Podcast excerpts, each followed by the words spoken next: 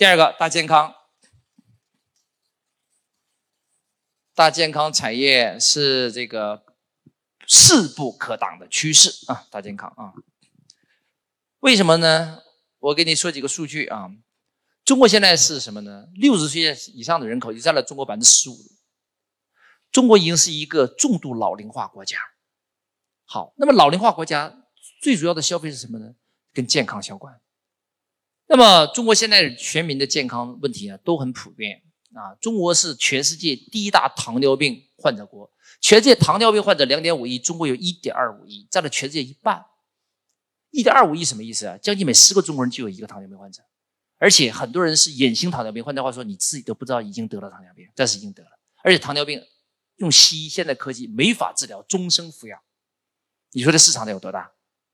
啊，这还只是一个病种，心脑血管疾病呢，高血压呢，三高呢，根本治不好。基本上按照西医的方法，你要么就心脏搭桥，要么就支架，然后就终生服药，又是终生服药。啊，所以我就跟我的学生说，你想发财吗？最简单的方法，投资。高心糖这三个病就行了，高血压、心脏病、糖尿病，你做好这三个病病种，一定发大财，啊，躺着挣钱。为什么？中国人普遍不健康，啊，这个不用多说了啊。但是大健康该怎么做啊？我来讲一下，大健康要怎么做呢？第一个，你大健康呢，就是技术上要有突破，你不能做常规的东西，就是真正有实际效果的啊。第二就是你的模式要突破，你要创新的商业模式。啊，有个学员说：“那我卖保健品，我也是大健康。”我说：“你那个是太传统了。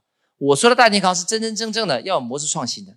而且现在国家禁止针对老年人做会议营销啊，为了保护老年群体，所以你再搞什么会销那种卖保健品，那个不行的那个套路啊。我们要做创新。关注我，学习更多内容。